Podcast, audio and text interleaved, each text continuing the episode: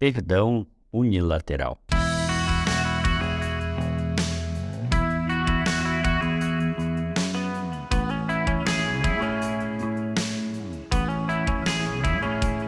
Há um bom tempo atrás, quando ainda era um seminarista, eu li um livro muito interessante chamado A Mente Renovada, de Larry Christensen.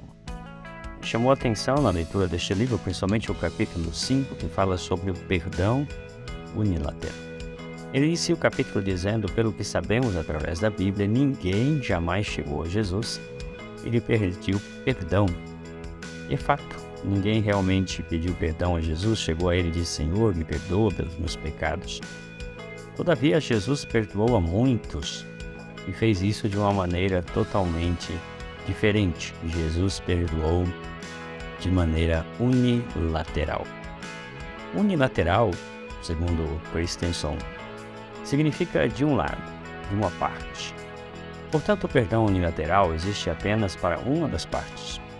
É o perdão concedido pelo ofendido sem a intervenção do ofensor. É um perdão não solicitado, que às vezes nem sabe que precisa dele.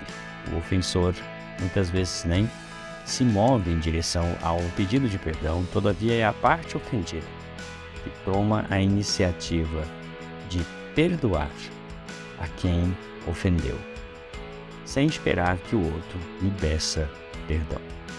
Certa vez, Marcos assim relata no seu Evangelho, no capítulo 9, que foi levado a Jesus um paralítico. Quando este foi colocado diante de Jesus, Jesus disse a ele: Perdoados estão os teus pecados. Veja, o paralítico não pediu perdão a Jesus, mas Jesus, percebendo que aquela enfermidade estava ligada a um pecado, antes de curá-lo da sua enfermidade, perdoou seu pecado, dizendo: Perdoados estão os teus pecados. Isto é perdoar de maneira unilateral. Outra ocasião, Jesus se encontrou com uma mulher na casa de Simão, o fariseu, quando estava ali tomando uma refeição com ele. E esta mulher era uma pecadora essa se aproxima dele e toca por trás e chora aos seus pés, lavando os seus pés com lágrimas, enxugando com seus cabelos. E Jesus disse a ela: Perdoados são os teus pecados. Aquela mulher não havia verbalizado um pedido de perdão. Todavia, Jesus a perdoou de maneira unilateral. Neste capítulo, Christensen conta uma história também a respeito de uma mulher que ela teve um momento na sua vida em que sofreu uma história muito difícil, sofrimento, uma ofensa, e ela foi difamada por alguns membros da igreja que frequentava. Eles haviam taxado ela de ter feito coisas que ela não havia feito. Isso causou um sentimento amargo em seu coração e ela odiava toda aquela comunidade pelo que haviam feito com ela. E por essa razão, então, entregou-se à bebida.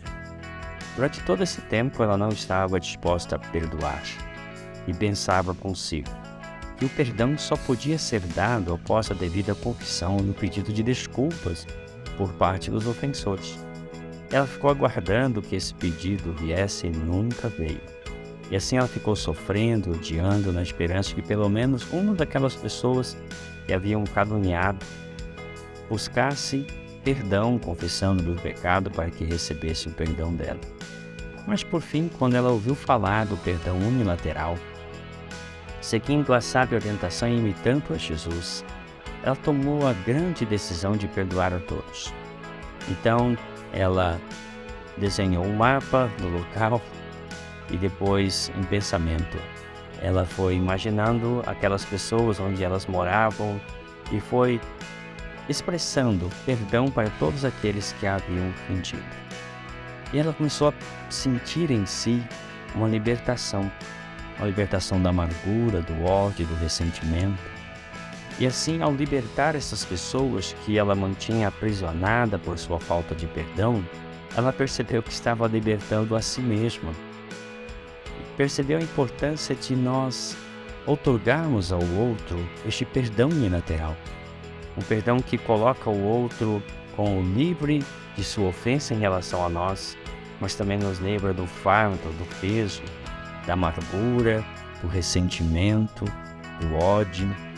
Isso nós aprendemos com Jesus, que viveu e morreu perdoando, pois na cruz ele disse ao Pai: Pai, perdoa-lhes, eles não sabem o que estão fazendo.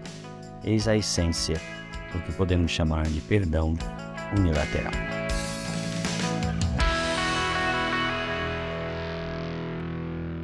Você ouviu o podcast da Igreja Evangélica Livre em Valinhos. Todos os dias, uma mensagem para abençoar a sua vida.